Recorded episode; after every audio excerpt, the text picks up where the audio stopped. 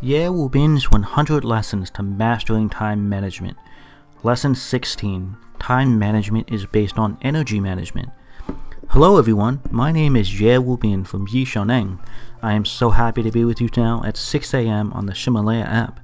For those of you who have been following my lessons, welcome back. And if you're new here, welcome aboard. I am so happy to have you with us. Time is man's scarcest resource. Once it's used, it can never be regained. So if you're not using your time effectively, or if the time you are spending is only getting you further away from your dreams in life, then stay with me. Listen a while, and I'm confident I can help open your eyes to a new path that will get you closer to your dreams.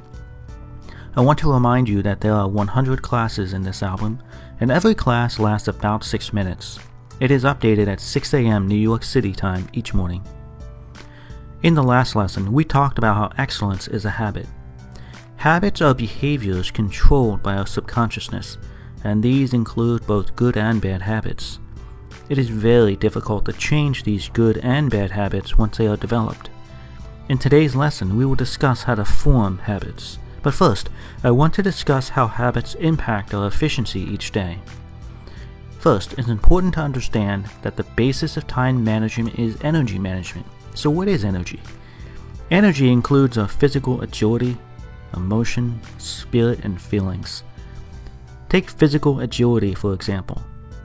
How many of you have been to Tibet? If you've been to Tibet, then you've seen amazing things, but you've also experienced great fatigue. What do I mean here? Tibet is very beautiful. You can see the beautiful blue sky, beautiful lush grass meadows and majestic mountains, the iconic temples and the friendly people, and all of the flocks and herds. It's a beautiful scene that will dazzle your eyes. However, most people will experience altitude sickness the higher they go up into the mountains of Tibet because the air becomes denser and denser as elevation increases and the shortage of oxygen causes your head to ache. It feels like getting a bad cold, or having an intense argument with another person, or perhaps drinking too much wine the night before and being unable to sleep. When we are in this situation, we will feel faint and weak, and we will not be able to work productively at all.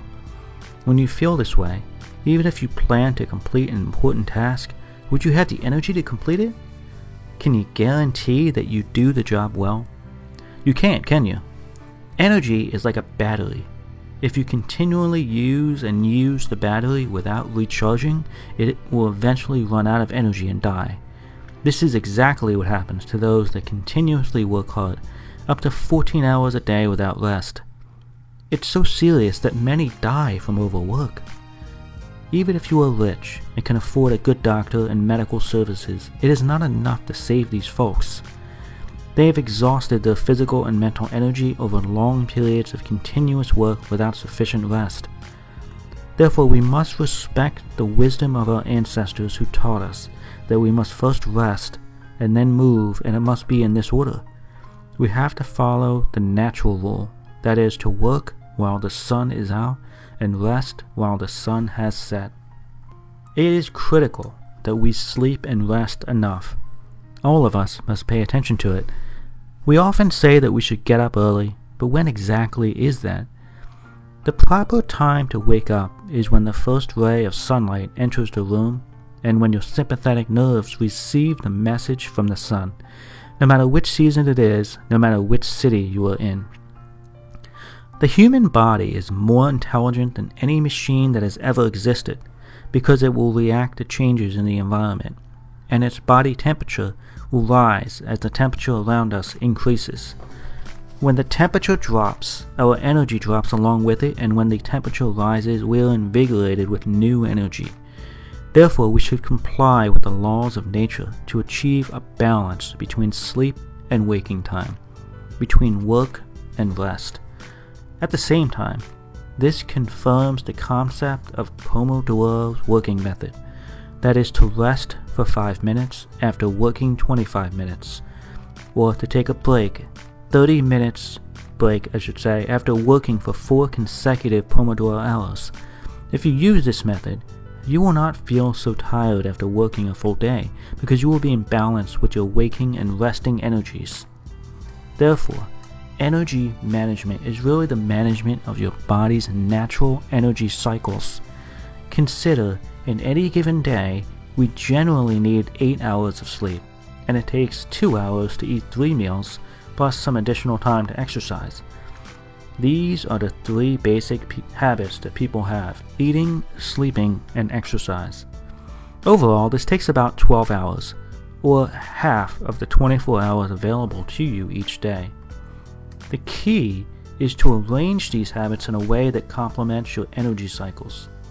So, for instance, if you sleep early and wake up early, and if you eat well in the morning and eat a full lunch but less for dinner, and if you exercise for 40 minutes every day, then you will begin to see your energy levels will grow and grow.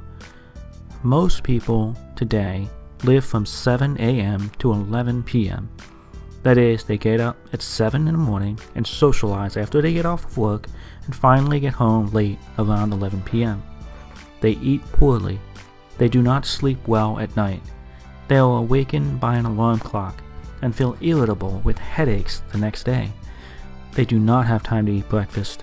They rush to work, and they are usually late, and even yelled at sometimes by their boss.